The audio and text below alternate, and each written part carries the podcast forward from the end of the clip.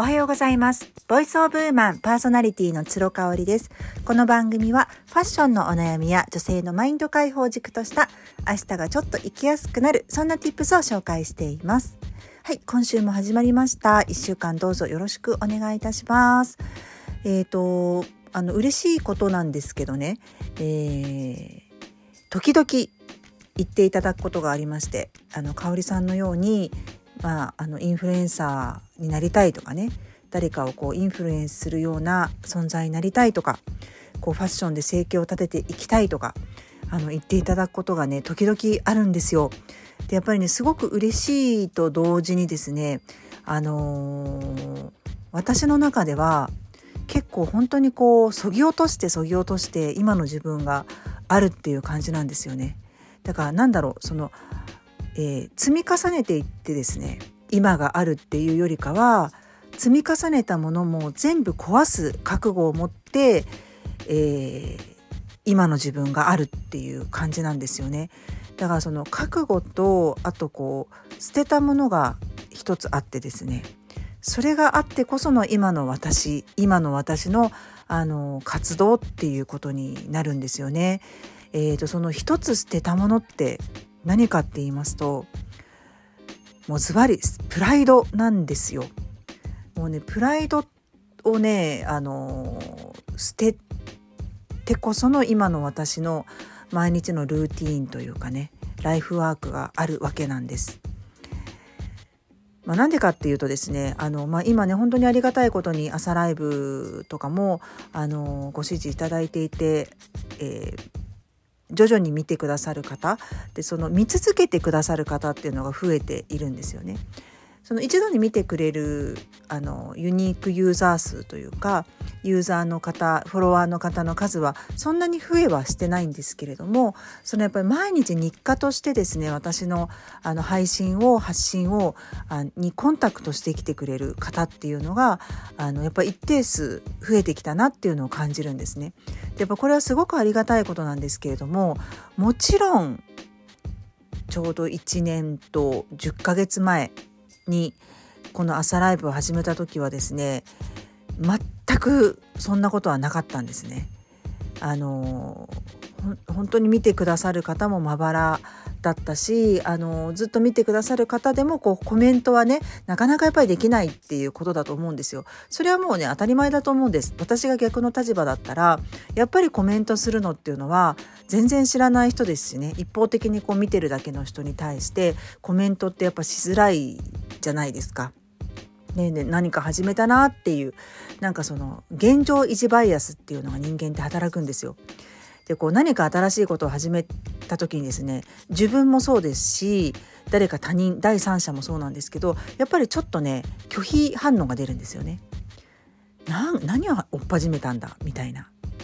まあそんなような視点でこう見てくださる方があのいたかなっていうふうに思うんですよね。であのもちろんだから今みたいにこうあの感謝の言葉みたいなのが溢れるようなそういうコメント欄では正直なかったですしもう最初から最後までコメントがほぼ出ずにあの私が一人で喋って終わるっていう回もしばらくあったんですよね。でやっぱりねそれに耐えられるかどうかっていうのがすごく大事でだからそのベクトルがねプライドもう自分が本当にこう支持されているっていう実感が得られるようなそのプライドを満たしてくれるようなものよりかも上回る何かがないと続けることってできないんですよ。特にこうやってね発信をしていて私のように何者でもないねプラットフォームもないしその後ろ盾というかもねないわけですからだからあのそのキャリア的なものもそんなにあるわけじゃないのでねそうなるとねあのもうやるからには覚悟しかないんですよね。とにかく愚直にやり続けるもう自分との約束っていう感じなんですよね。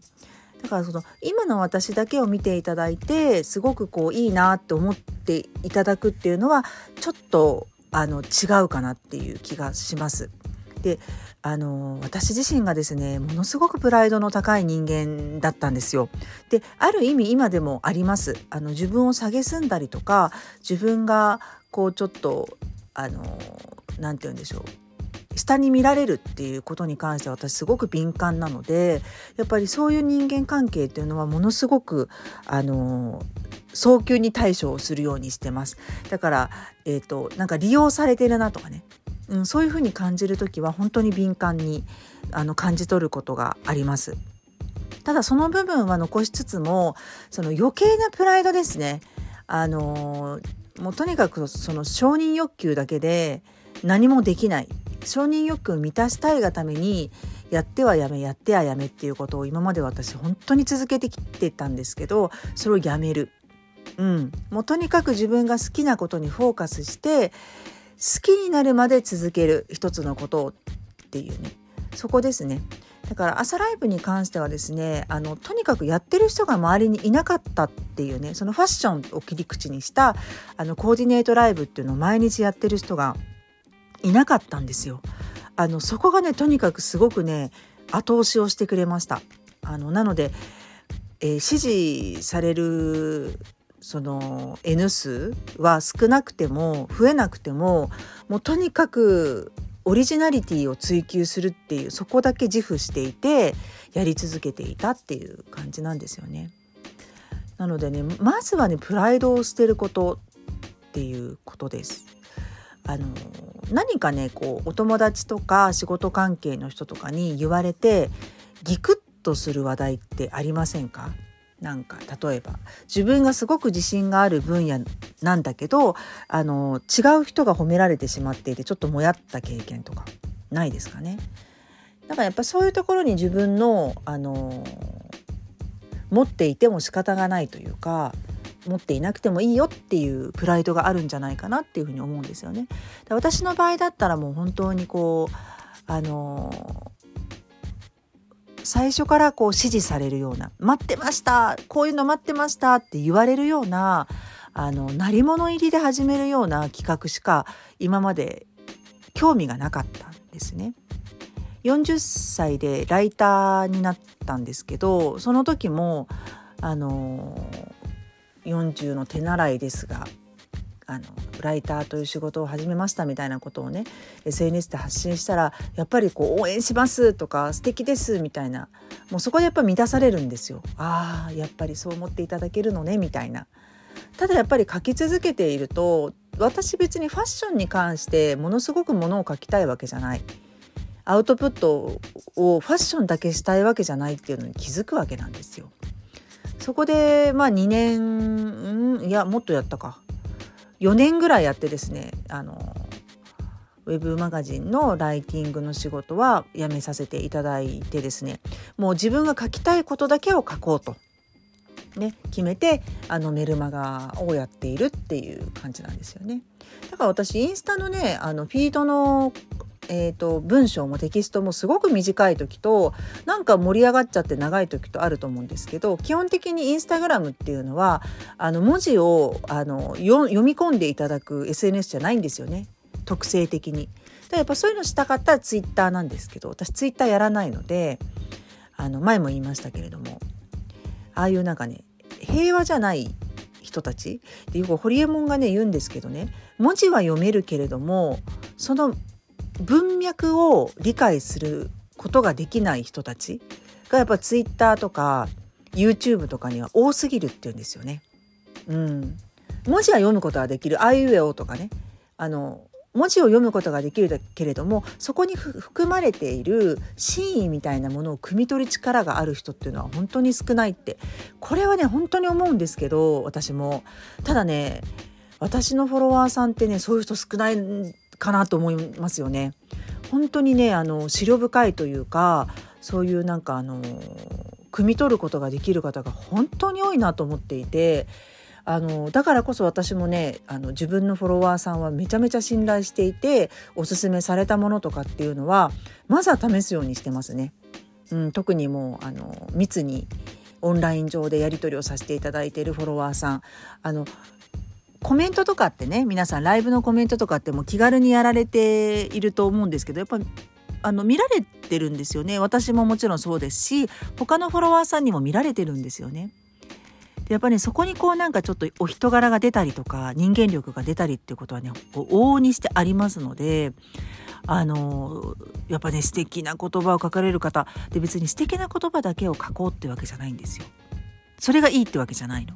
やっぱこう弱みをきちんと吐露できるっていうねそこもやっぱりプライドを一つ捨ててるっていうことじゃないですか。でそういう場所に私のプラットフォームを選んでくださるっていうこと自体が本当に本当に嬉しいなっていうふうに思ってるんですよね。だからまあ来年の春には私はあのー、居住地を変えまして新しいね今まで住んだことない場所に行きますけれどももうオンライン上でこんなに素敵な方々とつながれているのでちょっと心配はねないかなっていうふうに言えるんですよね。これが本当にどこの場所に行ってもあの味方でいてくれる人たちがオンライン上にいるっていうのはリアルな生活よりも私本当にねいいかもしれない。でさっきあのそのプライドをね変なプライドをまず捨てて今の私があるっていうふうに言ったんですけどあのこんなにいろいろ毎日毎日発信をしてるとですねリアルな友達っていうのは全然見てくれてません。あの時々全部見てくれてる人とかいるんですけどそれは逆になんかあのー、申し訳ないなっていう大事な時間をねって思っちゃうぐらいなんですけどね。やっぱりそのあのー引っ越すこととかって近しい人とかってやっぱ配信とか発信を見てないからきちんと口で伝えて初めて知るってことが多いんですよ。まあそれはお互い様なのよね。私の友達ってやっぱ自営業でインフルエンサーの方が多いのでご自身自体も発信をされている。でその時にベンチマークしてる人がつどつど変わるっていうのはすごくわかるので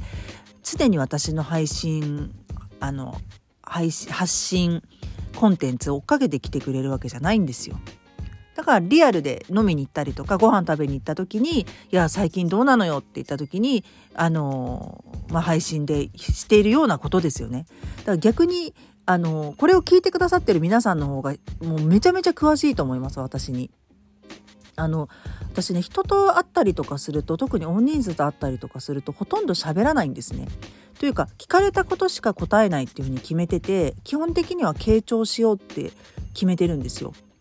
あのそれがやっぱりねすごく自分にとってもインプットの時間だしあの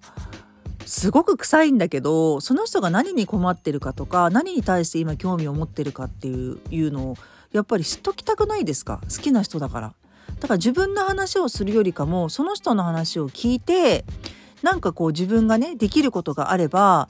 あのお役に立ちたいなっていう本当にそういう気持ちが大きいんですよ。だか